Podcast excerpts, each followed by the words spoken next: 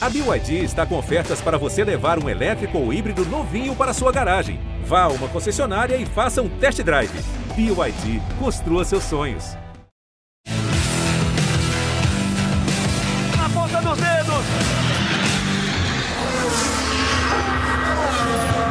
Hora de velocidade no GE. Globo e no Sport TV. Tá começando mais um episódio do Na Ponta dos Dedos. Você já viu que com essas imagens temos um convidado super especial. Hoje é dia da gente se emocionar, relembrar a carreira dele, mas falar, obviamente, também do momento que vive Tony Canan. Que privilégio ter o Tony com a gente no programa, Rafa. Tudo certo? Rafael Lopes! Tudo certo, Bruno. Um abraço pro Luciano também que está em São Paulo. Daqui a pouco a gente vai ter o Tony aqui também na imagem. Só um dos maiores pilotos da história do automobilismo brasileiro, um dos principais nomes do Brasil nos Estados Unidos. Tá aí o Tony, ó. É, um dos principais nomes do Brasil nos Estados Unidos, vencedor das 500 milhas de Indianápolis de 2013. Só campeão da Indy em 2004. Quer dizer, é, se a gente ficar falando o currículo dele aqui, a gente acaba o podcast lendo o currículo dele, mas Grande, muito bom ter o Tony Canaan aqui nesse programa. Ô, Bu, a gente vai ter que pedir mais tempo lá para o pessoal do GE e do Sport TV para falar do cara, né? Tudo bem? Vamos lá, fala Bruno, fala Rafa, prazer estar aqui de novo. E para falar desse cara aí que eu falo, né, um grande amigo, um grande amigo Tony, a gente se conhece há muito tempo. E aí eu vou repetir algo que eu falei para ele recentemente. Para mim é de verdade, tá? Um ídolo. O Tony, um baita ídolo um cara um piloto que começou cedo, mas teve aí muita dificuldade em continuar a carreira e não só continuou, como venceu demais, né, Rafa? Que nem você acabou de narrar. Então, só posso falar bem. Só que eu falo tão bem que se não fosse a imagem, falo, Pô, o Brad Pitt está chegando. Só que não é o Brad Pitt. Tá? diferente só. Quem me dera, quem me dera. Tony, que alegria ter você eu, com a gente, viu? Dizem, Cara, obrigado. É, Lu, dizem que Deus não dá tudo para todo mundo. Certeza que a beleza ele não me deu, deu um pouco de talento, então tá valendo. Gente, um prazer estar aqui com vocês. É, é, obrigado pela essa introdução. Algumas imagens aí desse começo, realmente uma coisa muito legal. Tem muita história que a gente vai contar aqui hoje. Eu vou falar para vocês que tem algumas histórias entre eu e o Luciano que tenho, tenho, certeza que muita gente não sabe, que vai ser legal a gente contar também, mas prazer estar aqui com vocês. Tony, vamos falar já desse teu momento. A gente tem algumas imagens aí da SRX, a Superstar Racing Experience. Fala um pouco sobre essa categoria que teve a sua estreia na temporada passada e que você participa desde o início. Cara, essa é uma categoria que o Tony Stewart, que é um dos campeões da NASCAR aqui nos Estados Unidos, resolveu criar meio que uma Race of Champions, uma corrida dos campeões, assim. Então, se você olhar, é só os nomes mais cascas do automobilismo dos Estados Unidos entre NASCAR e IndyCar, correndo com os mesmos carros, preparado pelos mesmos mecânicos, um carro de 700 cavalos com menos de mil quilos, em pistas de menos de 800 metros no asfalto e na terra. E aí, uh, ah, para falar no português bem claro, o pau come. então a gente realmente um formato de corrida feito mais para um público jovem e para televisão. Então, assim, acontece alguns acidentes, uma rodada você pode entrar para o box, arrumar o carro, enquanto a gente continua de bandeira amarela e você não perde voltas e não perde a posição. Então, toda vez que relarga, a gente é, tem chance de ganhar a corrida. Ah, falando ah, que o pau come é aí, você viu ele Tony Stewart. É, você viu só por mais que a gente fale, ah, é brincadeira, ninguém leva muito a sério, que na verdade isso tem realmente alguns prêmios, mas vamos falar, gente, ganhar o campeonato de SRX nos Estados Unidos, ninguém vai ser contratado para correr de Índia ou de NASCAR. Somos, todos, somos todos pilotos que já somos fomos muito estabelecidos no automobilismo, mas não tem jeito, né? Você coloca a gente para correr aí, a gente quer ganhar de qualquer jeito. O Tony Stewart ficou meio bravo aí na última corrida com o Ernie Francis, que é um menino, um talento super novo aí, mas me divertindo muito. É, a última corrida é esse final de semana no oval na Terra, de 600 metros. É, a, a, categoria, para vocês terem uma ideia, ela só funciona no verão dos Estados Unidos, que é o nosso inverno. Aí são seis finais de semana seguidos entre junho e julho. E aí acabou só ano que vem. É meio que uma. Aqui nos Estados Unidos eles fazem muito isso, né? De é, é, quando acaba o futebol americano, quando termina o beisebol, quando termina o basquete, aí entra um esporte no automobilismo como esse aí. E como é que já tá as conversas para a temporada que vem? É, eles já estão garantindo os nomes dos pilotos? Você já tem alguma certeza se vai participar ou não? Cara, a gente, né, eu tô lá desde o começo. Eu fui o primeiro piloto convidado pelo Tony Stewart para correr, porque na verdade uh, foi o ano que eu anunciei que eu não ia mais correr o campeonato inteiro de Fórmula Indy. Então, uh, vamos voltar no que vem com certeza com a categoria. Tem alguns detalhes ainda para para a gente acertar, não em termos contratuais meus com, com o Tony, mas em sim da categoria, com patrocinadores, enfim. Mas se, se for acontecer de novo, com certeza a gente vai estar tá lá. Legal. E Rafa, a gente tem eh, o privilégio de ver o Tony aqui no Sport TV, nas provas da Stock Car, mais uma temporada dele aqui no Brasil. Exatamente. A gente tem a, a, o Tony na Stock. A gente até conversou no passado, né, Tony, quando você anunciou que ia ficar por mais dois anos na categoria, renovou com o teu principal patrocinador, vai ficar na equipe Full Time Sport, está indo para a terceira temporada já, né, aqui no Brasil, disputando na maior categoria do automobilismo brasileiro. Eu queria te saber de você, e a gente conversou disso, sobre isso no ano passado, e teus resultados desse ano, pelo menos teu desempenho na pista, já está bem melhor do que na temporada passada. Como é que você está vendo a questão do, da adaptação? Como é que está a questão de do carro? Parece né, uma adaptação tranquila e você já anda em carros é, de turismo nos Estados Unidos, disputou corrida de NASCAR e tudo, mas a Stock é algo completamente diferente, né? Cara, com certeza. Eu, eu converso muito com o Luciano sobre isso, porque realmente, uh, é, é, tipo, falar, não dá para sentar aqui depois de dois anos na categoria e falar assim, olha, eu ainda estou me adaptando. É, realmente é uma categoria muito difícil, um carro uh, completamente diferente de tudo que eu já guiei na vida. Então, é tipo, tudo que você aprendeu, você meio que tem que se adaptar de novo para um negócio completamente diferente. Não é que é, é, é, é, só porque é um carro de corrida, a única coisa que tem a ver com o carro de corrida é que larga, larga todo mundo junto, disputa tal. Então, assim, é realmente está sendo muito difícil a adaptação, uma categoria extremamente disputada, uma categoria que os carros são muito iguais, então com isso tem uma diferença de equipamento aqui e ali.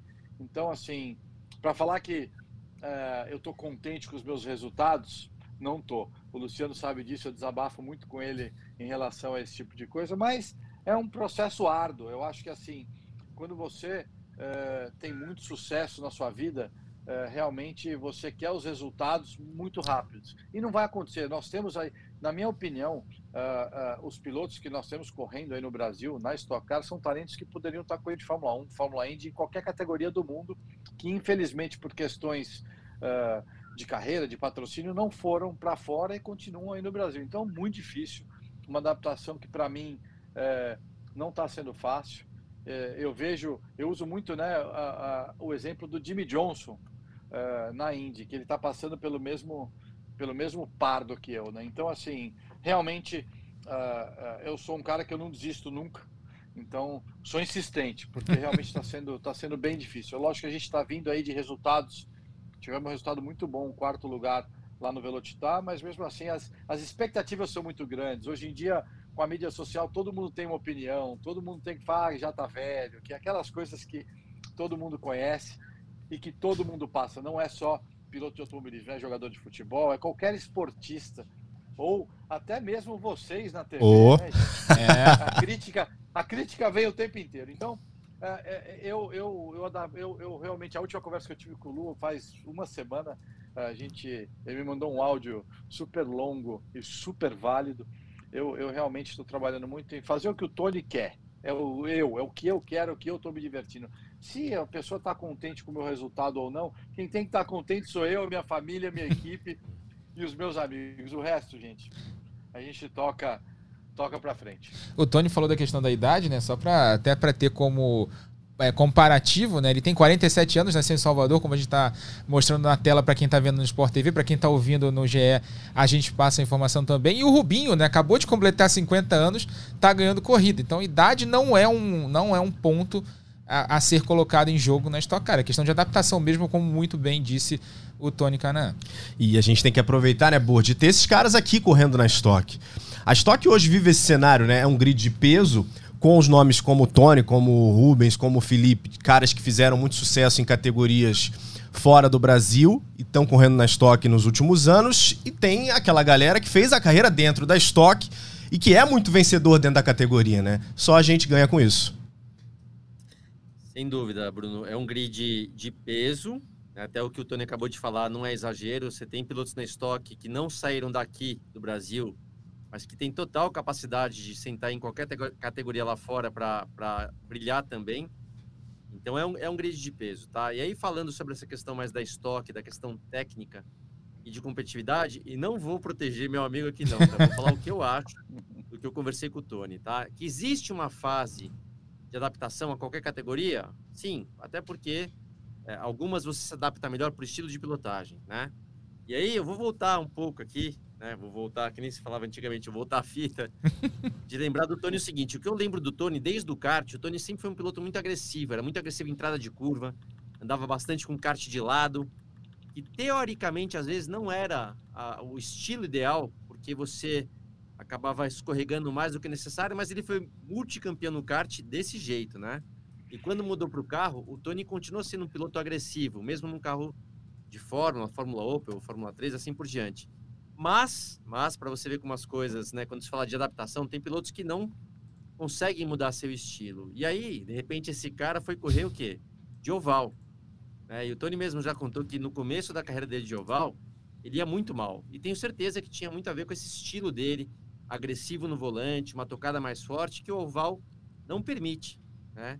E o tempo se passou, esse cara não só foi campeão da, da categoria né, da, da Fórmula Indy, como também ganhou as 500 milhas, isso explica tudo, e se tornou um especialista de oval. Quer dizer, aquele cara que era um cara agressivo se tornou um cara extremamente técnico e suave, suave de volante. É impossível você andar bem em oval se você não for um cara muito sensível com o carro, com o volante. Então, o papo de adaptação do Tony, né? Se o cara já era agressivo de natureza e se tornou um cara suave, o cara tem outro chamado range, né? O, uma margem de adaptação a qualquer categoria. Tudo bem que a estoque ela acaba sendo né, um pouquinho diferente, mas não são dois anos para se adaptar a nada. O Tony, eu eh, vou dar um outro exemplo, tá? Do que eu acho também. É, você tem Stock Car, mas você tem, por exemplo, a, a Porsche, né? A Porsche Super Cup, etc. Que não são carros tão diferentes assim.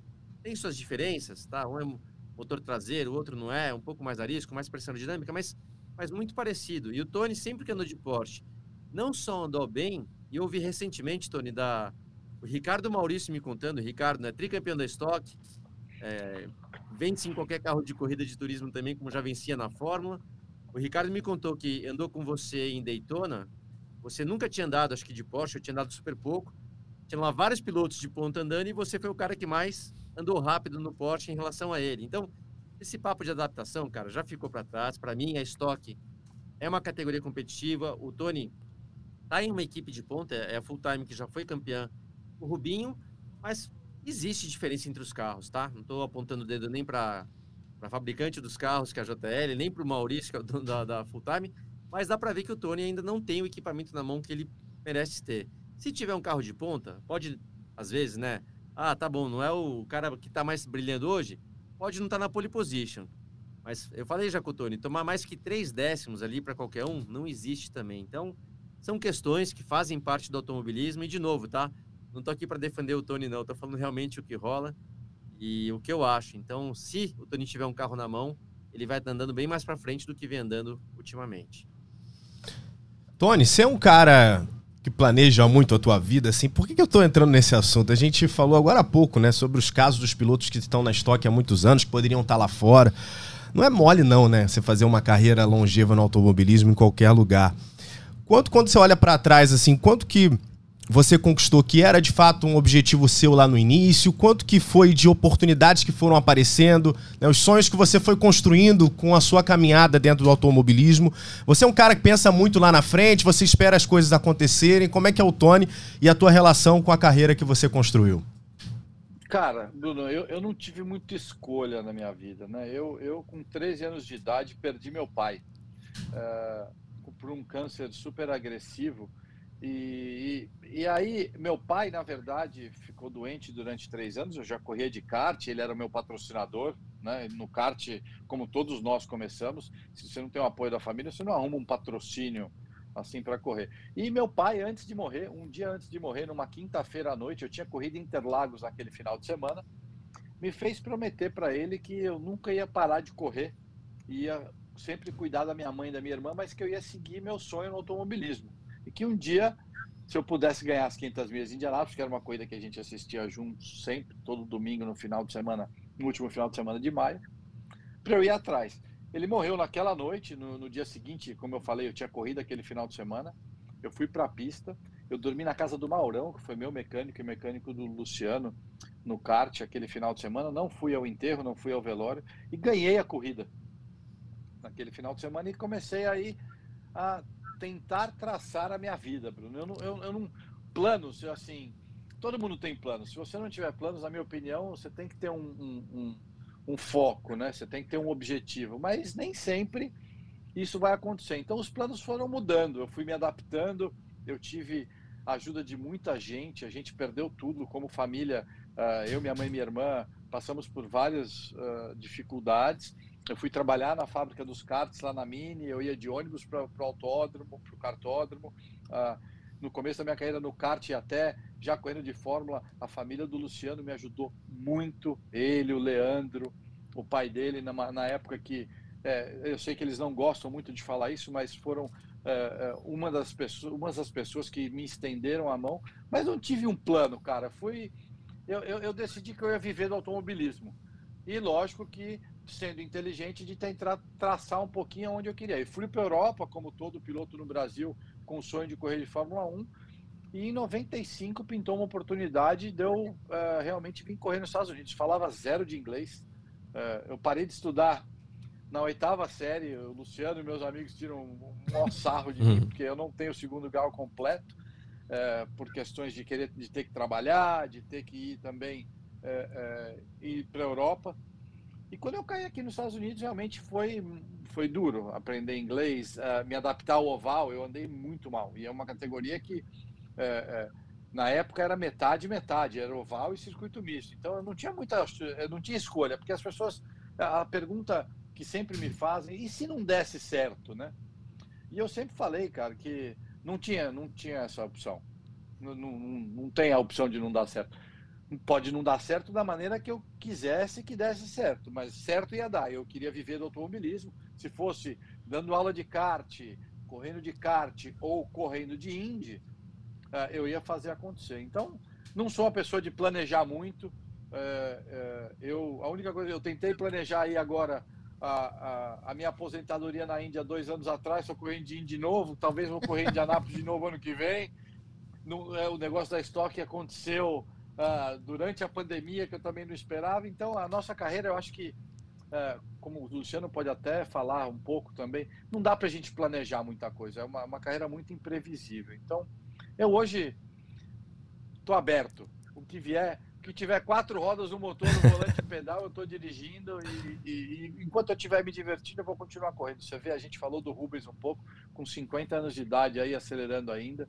Então, todo mundo me pergunta quais são os meus planos. Os meus planos é acordar de manhã, dar aquela pedalada, ficar super em forma para poder guiar qualquer coisa que me chamarem para guiar e cuidar dos meus filhos. E a história continua, Rafa. Que história. Exatamente. A gente mostrou agora algumas imagens para quem está vendo na televisão, né? Para quem está ouvindo também no GE é, do Tony na parada dos pilotos antes da Indy 500 desse ano, né? E você vê o carinho que o público tem por ele. É, gente na, na, torcida que americana, uma americana com a camisa do, do, com o logo dele, né? O TK na blusa, ele vai até cumprimentar a, torce, a torcedora.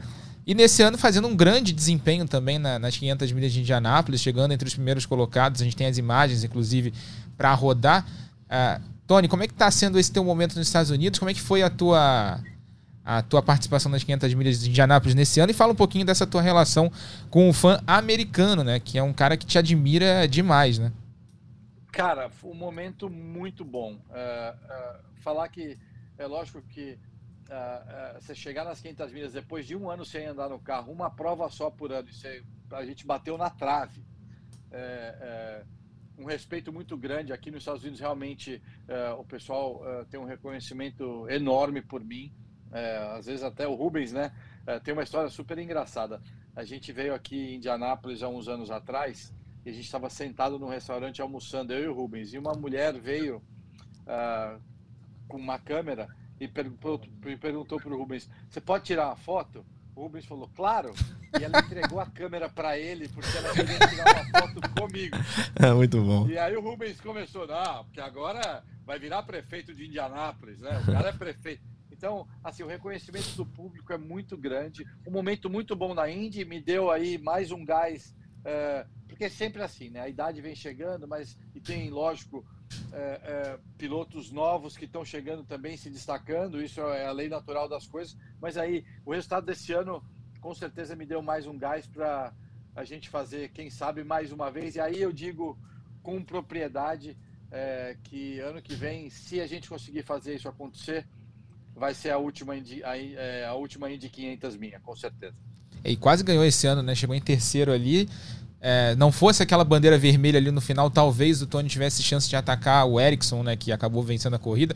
Eu lembro que eu tava gravando, a gente, eu e o Luciano, a gente tava gravando o vídeo da Fórmula 1 daquele dia de Mônaco, né? E a gente assistindo, vendo, gravando o vídeo e assistindo a corrida.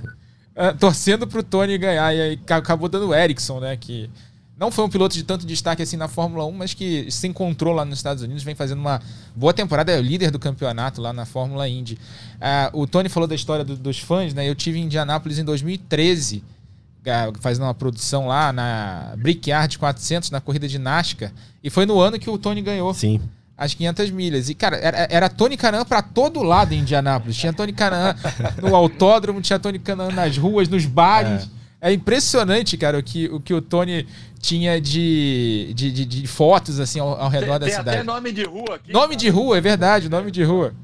E, e, e, o Tony, assim, eu conheci o Tony, o, o Luciano conheceu mais cedo, lá na, quando eles estavam na carreira, mas eu conheci o Tony num daqueles almoços que ele organizava lá em, no, no, no, meio da década de 2000 ali, né? Ele fazia uma conversa com jornalistas todo fim de ano e aí fazia um sorteio de brindes, né? Ele trazia algumas coisas dos Estados Unidos aqui, ó.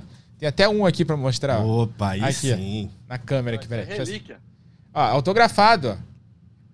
Demais. O carro lá do, do título dele na, na Indy em 2004, né? Então eu guardo com o maior carinho lá em casa. Demais. Agora, o Luciano te conhece há muito tempo, Tony. O Rafa também já te conhece há muito tempo, mas eu tenho certeza que eles não estão muito por dentro dessa sua nova faceta. Tony Canaan, youtuber? Dá uma olhada. Que tem um, uma pegada de borracha. Então eu uso luva por dois motivos. Primeiro, que uh, o volante com a força que eu uso uh, no, no Direct Drive, no DD, ele faria bolhas na minha mão se fosse direto na borracha. E outra coisa, nossa mão sempre também, a gente tem uma oleosidade de pele e tal, todo mundo tem, e isso é, ia danificar um pouco o volante, a, a, a, borracha ia ficar mais brilhante e tal, e eu não, eu não gosto disso, então eu prefiro usar a luva. Vamos lá? Vamos dar um rolê. Lógico que eu escolhi o Fórmula Indy Indianápolis. Que coincidência, né? Inclusive, o pessoal que está assistindo aí, essa é a semana da corrida, a gente está gravando uh, antes das 500 milhas de Indianápolis. Eh, talvez esse vídeo vá para o ar antes ou depois. Se for depois, obrigado. Estou agradecendo aí pelos parabéns porque eu ganhei a corrida. E se antes, boa sorte, obrigado também, que nós vamos ganhar a corrida.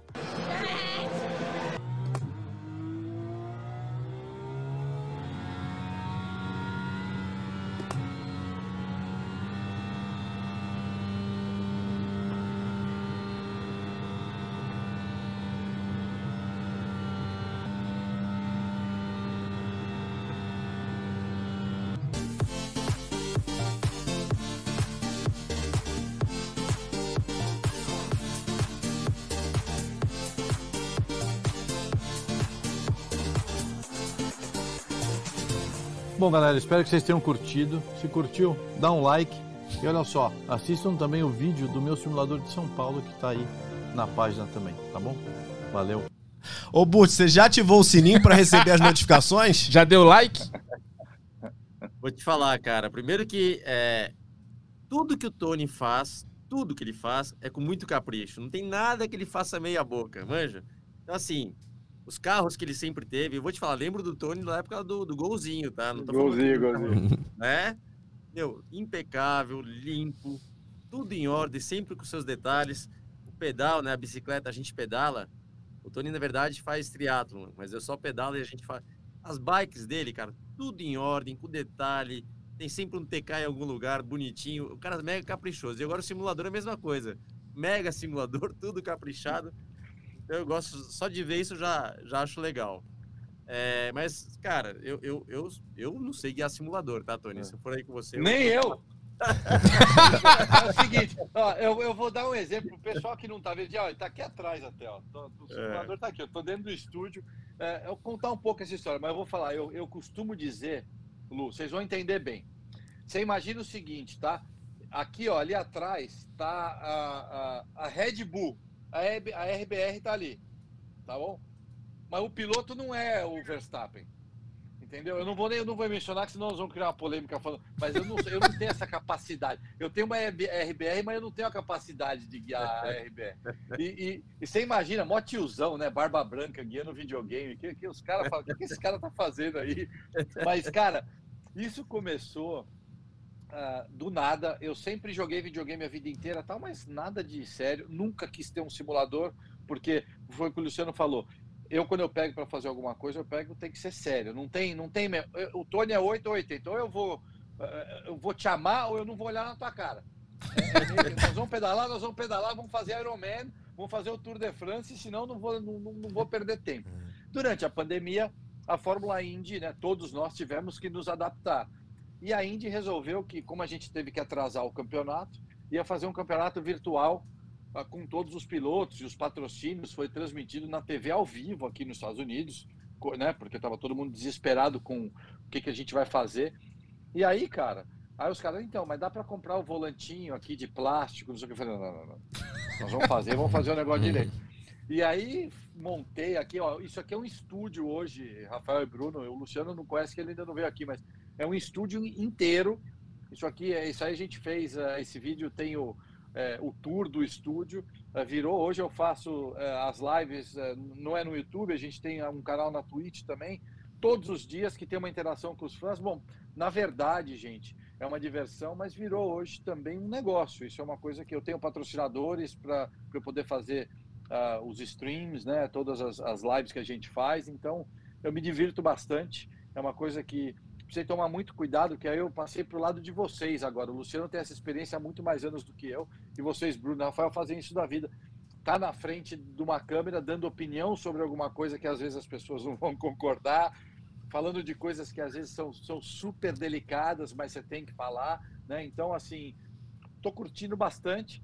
E virou um negócio. Hoje em dia eu tenho um simulador que tem a minha marca, eu tenho um volante que tem a minha marca, enfim, hoje eu tenho uma equipe é, de de esportes, né, que se fala para ajudar essa molecada nova aí, que eu ajudo com equipamento que é bem mais barato, né? Aquele sonho de ajudar as crianças a correr de kart, por exemplo. A gente não pode pagar uma temporada hoje de kart para uma criança que não tem jeito uh, o tanto de grana que vai. Então, um simulador, você dá um volante, você dá um computador. Eu tenho aí 16 pilotos, entre aspas, assim, que a gente ajuda. Então, é isso, virei streamer também. eu ia te perguntar sobre essa equipe. Como é que foi a seleção dessa galera toda, Tony? Brunão, é um pouco. É, foi meio que. É, eu, eu, fui olhando, pegando algumas pessoas que eu conheci pela internet. Por exemplo, a gente tem a, a, alguns pilotos especiais que tem algum, algum, algum problema né, é, é natural da vida. Já tem dois, temos dois pilotos que são autistas que ajudam muito. A, eu não vejo a mãe deles me mandando e-mail, me ligando, Tony. Você não sabe que está ajudando os meninos a, a, a se focar mais. Eu tenho um deficiente físico que o cara guia com uma mão só, extrema, dez vezes mais rápido que eu. Ele, ele é impressionante, ele troca as marchas com o botão, enfim. Estilo Zanardi, Lu, você sabe que o Robert Wickens aqui que está aqui correndo. E, e, tem o Gustavo Ariel, que é um piloto que quer ser piloto profissional, que já andou um pouco aí de. Eh, foi campeão de kart indoor. A gente está tentando levar ele aí numa parceria com a Full Time, de repente, para uma Stock Light da vida. A escolha foi meio que aleatória, Bruno. A gente foi meio que pegando um pessoal é, é, que precisava, uma molecada que queria, é, que quer só ser realmente piloto de automobilismo virtual. E hoje em dia somos em 16, até Chaco agora entrou dando uma força gigantesca para nós. A gente vai fazer uma confraternização agora na corrida de São Paulo aí com o pessoal. Um pessoal super simples, um pessoal que é, é muito legal estar tá podendo dar de volta. A gente faz corrida junto. A gente, esse fim de semana, por exemplo, eu não vou poder participar porque eu vou estar correndo de SRX, mas tem as 24 horas de Spa-Francorchamps, uma pista que o Luciano teve o maior acidente da carreira dele, infelizmente. Mas é, Vamos correr. Lá no Machuca, viu, Lu? Lá baixa, é baratinho. Deixa eu, deixa eu aproveitar que a gente vai falar daqui a pouco de Fórmula 1 e aí eu quero o lado comentarista do Tony Canan. Ele comenta muito no Twitter. Fico feliz quando ele tá a opinião, eu tô, é. eu tô de acordo com a opinião dele. Eu já tinha, já, quando eu já escrevo e ele dá a mesma opinião, então quer dizer que tá dentro do que a gente estava esperando. Mas vou rodar uma imagem agora aí. Pode rodar? que faz um link do Luciano com o Tony Canan, ó. A experiência que o, que o Tony teve com o carro do Michael Schumacher lá em Homestead. Fala um pouquinho sobre isso. Cara, essa é a história mais louca que aconteceu na minha vida. É, é o seguinte, ah, o Luciano sabe, pode até explicar um pouco melhor se eu está errado, Lúcio, me, me corrige, tá? Ah. A Ferrari tem um, um programa que chama Ferrari Cliente. Então, assim, os caras que são milionários, bilionários, têm a chance de comprar um carro de Fórmula 1 que já foi usado pela equipe Ferrari. Então tem de todos os anos, gente. Tem desde o carro do Michele Alboreto até o carro, eu acho, agora do, uh, do Leclerc, eu acho que tem um limite de anos aí, um dois ou três, Três anos, anos. antes. Eles, É. Três anos. Então. E aí, o que, que eles fazem? Eles juntam esse pessoal rico aí, os caras que, não tem no, que não tem noção de ganhar um carro de corrida, e põe esses velhos na pista com os Fórmula 1 e solta o povo para andar. Enfim, me convidaram para eu participar, para eu fa- fazer uma palestra. Isso é em Homestead, lá em Miami. Na época eu morava em Miami, para eu fazer uma palestra para esse pessoal. Bom, beleza, fiz a palestra, acabou tal. Bom, gente, eu tô sentado, me chega um senhor de idade, meio um- um- com cabelo branco e um rabo de cavalo, barrigudo assim, chegou para mim e falou, se apresentou, falou, oi Tony, tudo bem? Meu nome é Michael, é, eu sou um super fã seu é, e eu gostaria muito que você andasse no meu carro. Você poderia dar uma volta no meu carro? Eu falei, olha Michael, você me desculpa, eu tô aqui só para é, para fazer essa palestra e por contrato eu não posso andar em carro nenhum. Gente, eu não tinha ideia de que carro que ele tava. Eu achei que ele queria que eu andasse na Ferrari, sei lá, de rua dele. Eu falei, não tava, não tava afim. E não podia mesmo. Ele falou, então, então tá bom, então faz o favor, você poderia assinar o capô do meu carro? Porque eu falei, claro. Eu falei, onde tá? Ele falou, tá aqui, ó, dois boxes ali pra frente. Gente, a hora que eu entrei no box, era a Ferrari do Schumacher, do Luciano era piloto. Eu falei, é, esse aqui é o seu carro? Não, não, não. Veja bem, eu posso andar, deixa eu dar o telefone. Eu liguei pro Michael Andretti na época, eu falei, Michael, você pode me mandar embora, mas eu vou andar nesse negócio aí. E foi isso, cara. Dei 20 voltas na Ferrari do Michael. Cara, a coisa mais impressionante que eu já eu nunca tinha andado de Fórmula 1. Depois eu fiz um teste na BAR depois disso. Mas assim, aí você imagina, né, gente? Eu lá, tinham 10 Ferraris nessa. Os velhos barrigudos que andando, tomando 15, 25 segundos. E aí aquela coisa do pessoal que tem. A Ferrari do Michael Fuchs, que é o cara que eu tava que era do Michael Schumacher, não era a mais nova. Tinha um cara, amigo dele, Ricasso, lá, que tinha a Ferrari dois anos mais nova. Eu enfiei 12 segundos no carro e os caras começaram, tá vendo? Teu carro é ruim, é mais velho, mais melhor. Enfim, os caras assim. é, Foi, foi um dia completamente atípico. O Michael Fuchs, que é esse cara, gente, é, é meu patrocinador até hoje. Ele virou tão fã meu que Olha ele só. me patrocina até hoje. O cara tem uma, cole- uma coleção de mais de 120 Ferraris. Ele tem mais de 300 carros. Vira e mexe, quem me segue nas redes sociais, vê, eu fui para Espanha outro dia para Barcelona, que ele comprou um carro elétrico de mil cavalos. Eu virei o piloto de teste dele, assim, virou uma amizade. Hoje ele é um mentor meu, me ajuda bastante. É um cara que veio do zero também. Para vocês terem uma ideia quem ele é, gente, sabe aqueles colchões que moldam o seu corpo agora, que tem aí um monte? Ele que criou, ele que inventou essa espuma e vendeu essa tecnologia. Então, um cara extremamente bem sucedido. Mas essa é a história do Tony na Ferrari. Ô, Luciano, tô querendo pegar o vídeo dessa prova inteira pra gente narrar, cara. Deve ter sido sensacional isso. Não dá nem graça, Brunão. Não dá, não dá nem graça. Eu, eu dei, eu, ó, em oito voltas, eu dei três voltas no, no- no- no- em todo mundo. É bom que a gente já pode contar as histórias, entendeu? Agora que a gente já sabe, a gente conta as histórias na transmissão. Não, eu vou te falar, eu, eu, eu vi essa, essa onboard do Tony com, com áudio, né? Com o barulho do motor. E você vê que no começo ele começa já guiando direito. No final, o cara tá acelerando mesmo. O Tava, cara, meu, arregaçando, eu tava o cara tava. falei, O cara vai enfiar na parede essa aí, Não, mas, o. Lu, o Michael falou, manda o pau. Eu falei, ó, e se bater? Eu arrumo. Eu falei, tá. Ai, mas ó, posso falar, não é qualquer um que tem. Quando fala aqui, né?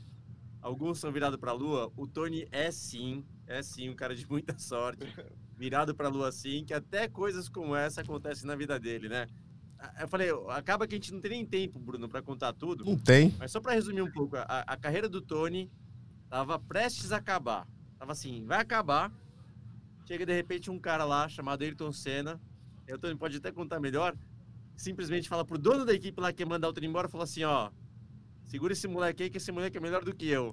Mais ou menos isso. né, Não, só foi isso que ele falou. Eu estava na Europa, eu estava correndo o campeonato de Fórmula Opel, que é mais ou menos aí a Fórmula 4 hoje em dia, assim, preliminar de Sim. Fórmula 1 em Hockenheim. A gente não tinha grana. Eu tinha dinheiro para fazer cinco corridas, estava na Itália lá, no maior perrengue, morando na oficina, eh, enfim. E, e o meu dono da minha equipe falou: Ó, eu só tenho dinheiro para te botar cinco corridas, se a gente não arrumar grana. Começamos o campeonato. Eh, era em Hockenheim, eu largando na pole minha última corrida. O Ayrton, eu tinha ganho a cor... Bom, enfim, para falar de virado para a Lua, temos que voltar um pouquinho. O Ayrton inaugura a fazenda de Tatuí lá, a pista que o Luciano andou com o Ayrton, tem fotos, andou muito mais, conheci o Ayrton mais que eu na época. Eh, Me chamou para fazer uma. Pra, pra- chamou uns- umas pessoas para fazer uma corrida na fazenda de inauguração. Eu fui lá de bico. O Geraldo Rodrigues, na época, que já foi empresário meu, do Luciano, falou: Tony, eu tenho um convite a mais, vamos lá.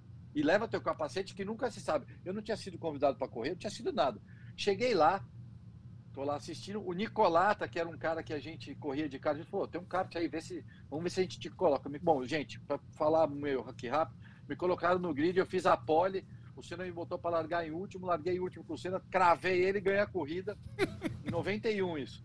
Aí ele falou: ó, um dia se você precisar de alguma coisa, é só você me pedir. Não sendo dinheiro, você pode me pedir.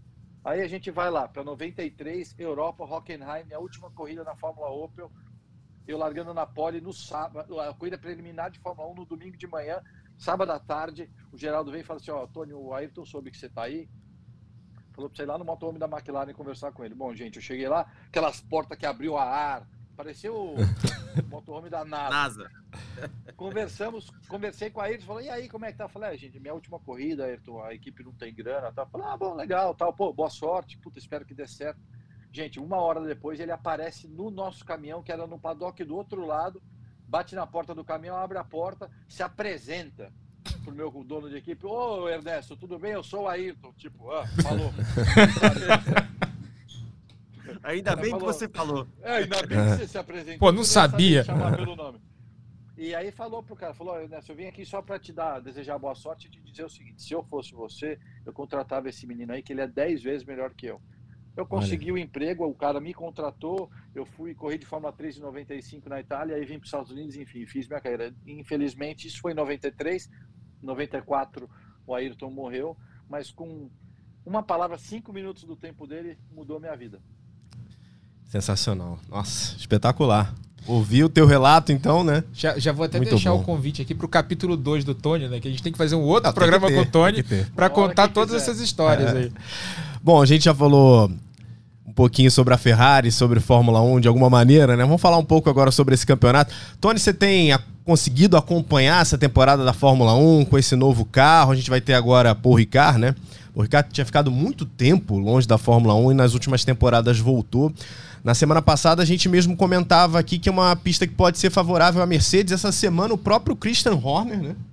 E o Toto Wolff também. Os a dois já falaram, olha- A imprensa inglesa tá em polvorosa falando da Mercedes É. em Paul Ricard. Você tá acreditando também nessa evolução da Mercedes? Uma, uma possibilidade de vitória ainda nessa temporada? Como é que você tem visto? Ah, bastante, Bruno. Eu acho assim, vocês já viram aí na última corrida que já deu um pódiozinho, os caras têm. é, Eu acho assim, uma, uma equipe com o potencial que eles têm, eu entendo que tem o teto agora de, de orçamento e tal, mas uma equipe que tem pessoas tão bem capacitadas não fica ruim por muito tempo. É, é, principalmente é, se se organizarem direito. Então, assim, às vezes, na minha opinião, Luciano pode falar, eu já fiz parte de equipes com menos orçamento que foram mais eficientes, porque você não tem muita escolha. Você tem que ir meio que, ó, não tem 10 tipos de amortecedor, vai, tô dando um exemplo besta, para você escolher. São dois. E aí você tenta fazer o melhor. Eu acho sim ah, que os caras, ah, com certeza, ah, vão ganhar uma corrida ainda esse ano, na minha opinião. Eu acho que o Christian Horner está torcendo para isso, para dar uma atrapalhada nas Ferraris, porque o que ele mais quer é que os caras atrapalhem ali agora, porque eu acho muito difícil,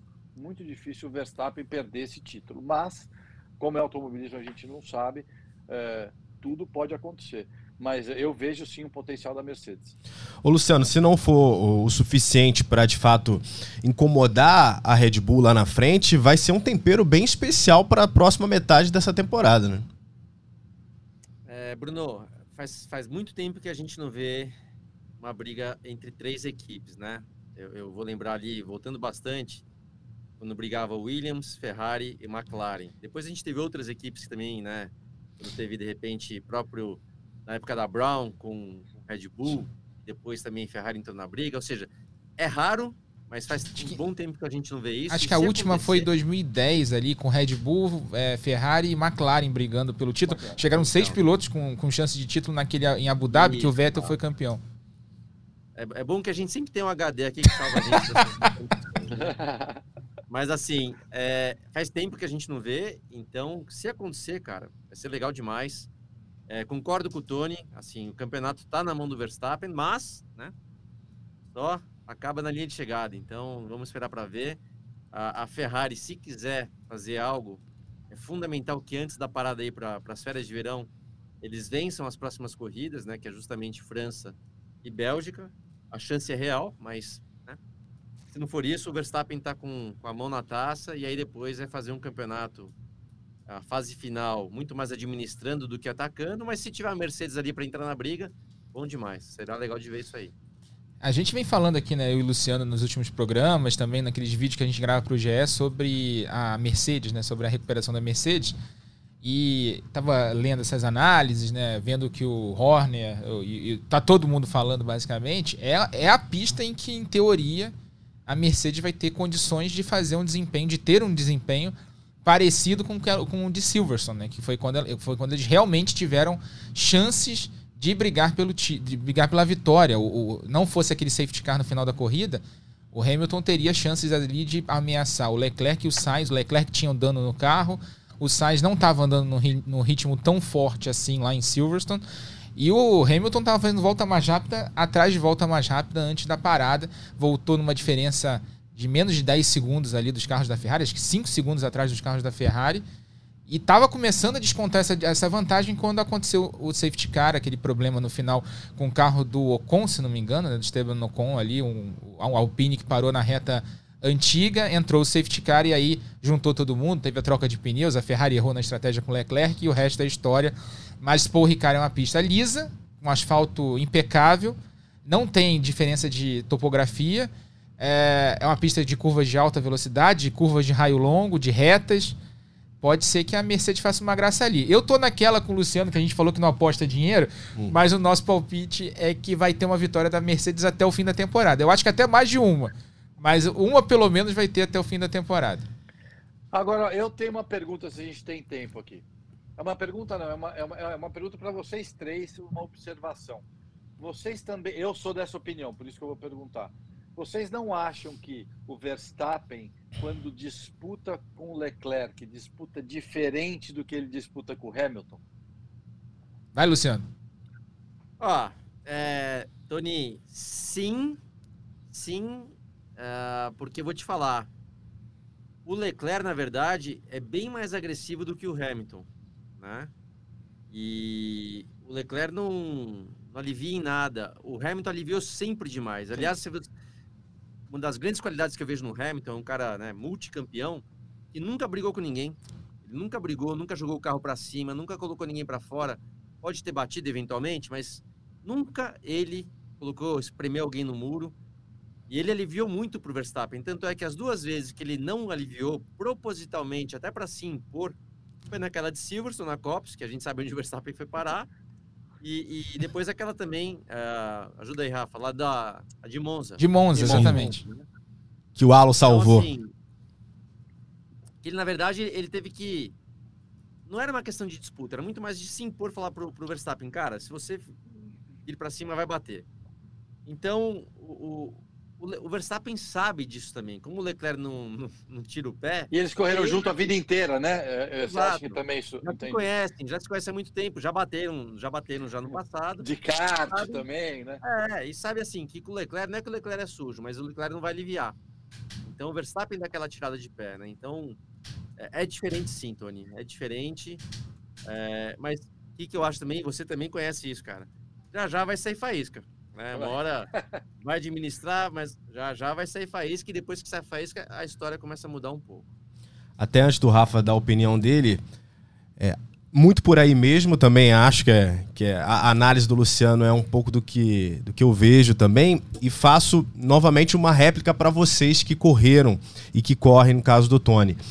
Se isso também não tem a ver com o fato do Verstappen ter mudado um pouco a mentalidade dele depois da conquista do título se isso deixa diferente na maneira como ele está pensando a corrida, né? Mesmo que ali lado a lado, na hora que eles for, for, forem disputar, possa vir aquele instinto de novo Verstappen, mas se não tem uma influência também no fato dele ter já conquistado um primeiro objetivo, claro que era de ser campeão mundial. deixa, eu vou, não. Eu vou te falar, não, Bruno. Como é bom ter pilotos aqui no programa, né? Pra quem não tá vendo, isso, essa imagem, acho que a resposta vocês têm que assistir, porque a, a resposta minha do Luciano a gente a, não expressão, a expressão corporal é maravilhosa. Fa falem, por favor, pra galera do GE que estão só ouvindo. Pra quem tá ouvindo, ó, é. ó, um exemplo bom. Tem um cara aí chamado Michael Schumacher, que ganhou o primeiro título dele lá em, em Adelaide, mandando o carro para cima do Damon Hill, e ganhou. Não ganhou naquela pancada só, ganhou durante o ano, mas foi a pancada que determinou né, ele ser campeão pela primeira vez. Passam-se alguns anos e alguns títulos, vai o Villeneuve tentar passar ele lá em Jerez. O cara manda o carro em cima. né? E, e, quer dizer, cara, isso não muda, Bruno. Eu, eu, o piloto alivia aquela pressão, aquela ansiedade que você tem de se tornar um campeão mundial, no caso. Óbvio que isso faz uma diferença, mas o piloto, e o Tony também vai entender, tipo o Tony. O Tony, cara, pai de quatro filhos, quatro.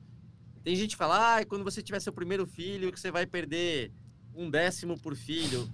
Meu, se, o Tony estaria já andando.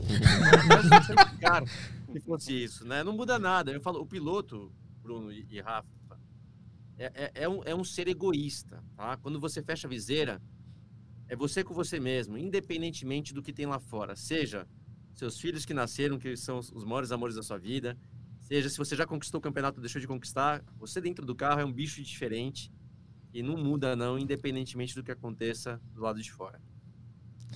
Eu tenho uma, eu tenho uma tese aqui, vai até lá. vai na linha do, do que o Luciano e que o Tony falaram, mas para mim foi aquela primeira disputa lá no ano passado, se, se eu não me engano foi na Emília Romanha, é, na largada de Imola com chuva, que o Verstappen tacou o carro para cima do Hamilton e o Hamilton aliviou.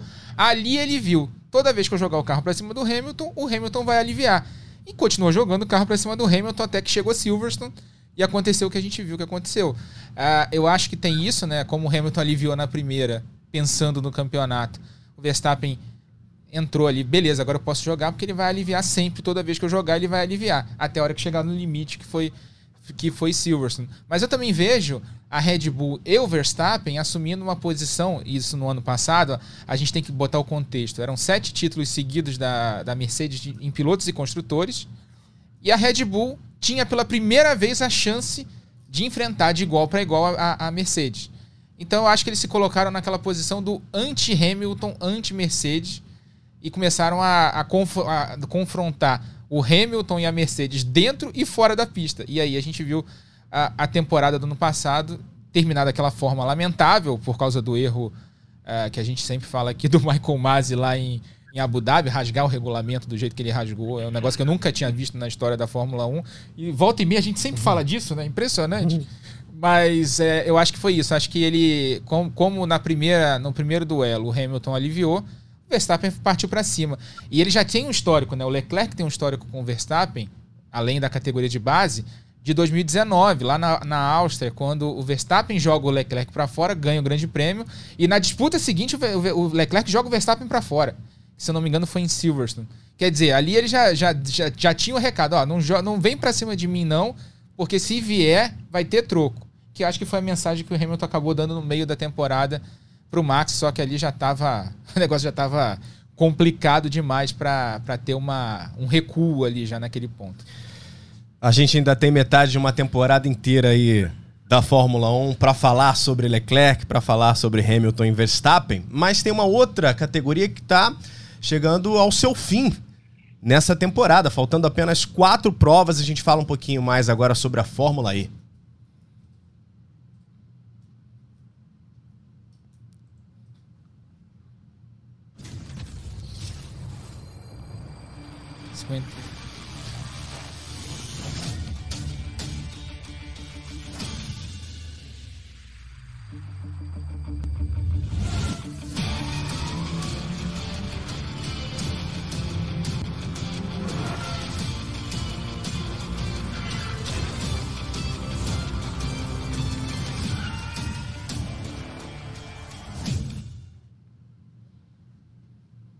Tivemos as duas provas de Nova York, Rafa, e mudança na liderança. Van Dorn é o novo líder. Exatamente, a gente está vendo aí a classificação do campeonato para quem está assistindo no Sport TV. Van Dorn agora está 11 pontos na frente do Eduardo Mortara, que era o líder antes da etapa é, da rodada dupla de Nova York. E o Mitch Evans chegou na briga também, apenas 16 pontos atrás é, do Van Dorn. Quem saiu perdendo nessa, nessa etapa foi o Verne, que chegou com o vice-líder e não marcou pontos nem no sábado nem no domingo uh, e acabou caindo para a terceira posição. A gente lembra as corridas de sábado da, da do Eprix de Nova York. É, foram, a corrida foi marcada por uma tempestade que caiu a sete minutos do fim. Né? A corrida terminou com vários acidentes ali, inclusive bandeira vermelha, e o resultado valeu foi o que valeu foi o da volta anterior. Uh, então, vitória do Nick Cassidy da Envision, com o Lucas de Graça chegando numa boa terceira posição ali, chegando no pódio, uh, o brasileiro da equipe Ventura. E no domingo, uma corrida normal, né, de, de de muito sol. Vitória do Antônio Félix da Costa, que teve uma, um grande desempenho, dominou do início ao fim. E uma corrida belíssima de recuperação do Stoffel Van Dorn, que agora é o líder do campeonato. E que o Luciano já fez algumas corridas comigo nesse ano, né? É o piloto mais regular da temporada, é o piloto que tem é, des desempenhado muito bem desde a primeira corrida. Uh, e nessa etapa de Nova York não foi diferente. Ele conseguiu um grande resultado no sábado e conseguiu mais um grande resultado uh, na corrida de domingo. Uh, e o Félix Acosta agora chega na briga do campeonato. O campeonato vai ficar entre os quatro, né? Entre o Van Dorn, o Verne, o, o Evans e o, e o Mortara. É, vai ficar entre esses quatro pela pontuação até faltando quatro provas, duas em Londres, né, na próxima etapa, e é um circuito metade indoor, metade outdoor, e o circuito totalmente desconhecido de Seul, que vai ser a decisão do campeonato lá na Coreia do Sul, é, já mais para o fim do ano. Então a temporada promete, foram duas corridas bem legais lá em Nova York. É, e com aquele cenário né, da, é. da Big Apple, né? É sempre sensacional.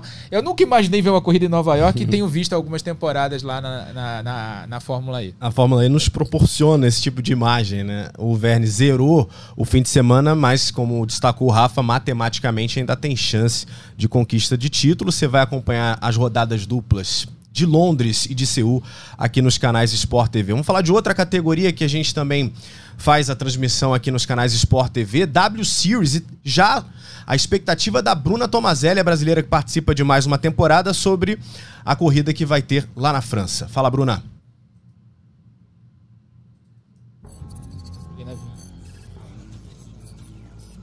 Só dá um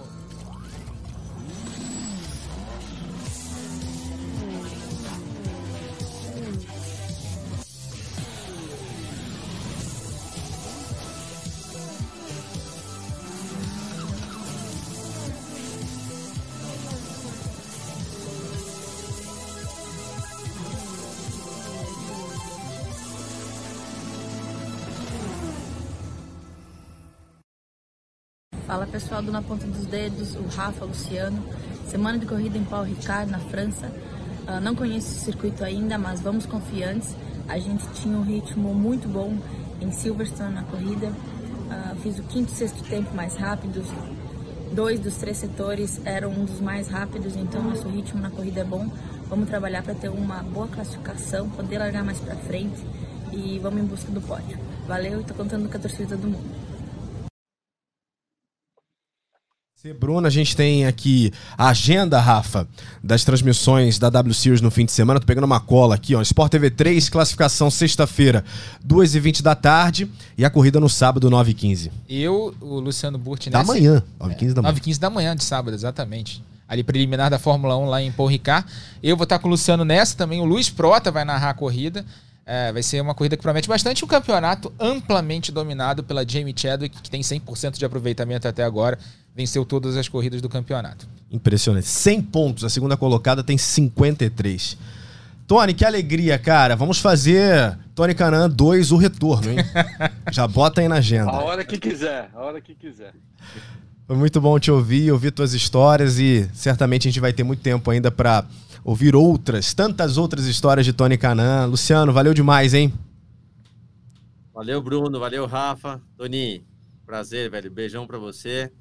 Tomara, ó, você falou de. Eu vou falar uma coisa aqui, não é da boca para fora. Você falou talvez de fazer sua última 500 milhas ano que vem. Quem sabe, eu nunca fui em uma 500 milhas. Quem sabe? Quem sabe não. Não, não, não. Então, não. Eu não vou prometer. Não, não, não, não. É o seguinte, Eu não vou prometer. se eu, eu também não vou prometer, porque eu não sei se eu vou correr. Se eu for correr, você vem. Tá bom. Quem Ó, sabe tem- então. Tem bicicleta pra pedalar aqui, tem tudo aqui, Lu. Será? Cara, tem tudo a ver, tá? Se eu, como eu nunca fui, quem sabe ano que vem, então eu consegui pra, pra ver você correr aí mais uma vez. E outra coisa, tá? A gente falou um pouco do negócio de idade, Tony 47, assim como eu, Rubinho com 50. Tem uma coisa, cara, esse cara aí é um baita de um atleta, faz triatlo, um pedala pra caramba. O cara disputa e vai disputar ainda mais um Ironman, só pra Vou saber. fazer Ironman agora no Havaí, dia. Olha, no 10 Havaí de ainda, facinho. Ainda vai 40 surfar. Ó, 3.800, 3.800 metros de natação, 180 quilômetros de bike e 42 quilômetros de corrida a pé, que é uma maratona. Isso tudo de uma vez só. Molezinha. Então, se fala, pô, o cara tá ficando velho, imagina, isso aí tem, ó, tem muita lenha para queimar, vai andar de carro até quando quiser e prepara o físico não falta. Então, Tony, beijão, tamo junto. Valeu, gente. Obrigado. Valeu, Rafa. É sempre um prazer falar com o Tony, né? Sempre um papo muito bom, histórias maravilhosas. Agradecer de novo a presença dele aqui. Boa sorte na próxima etapa da Stock, daqui duas semanas lá em Interlagos. Nesse fim de semana no SRX também. É, mas muito legal ter você aqui de, de novo no programa. Tá convidado já para uma próxima e que venham mais vitórias, mais sucesso. Que você seja feliz, eu acho que é o mais importante. Obrigado. Agradecendo ao Tony Canaan, Rafael Lopes, Luciano Burti. Lembrando que esse podcast tem a produção do Lucas Sayol, a edição do Maurício Mota, a coordenação do Rafael Barros e a gerência do André Amaral. Velocidade nos canais Globo, emoção na pista.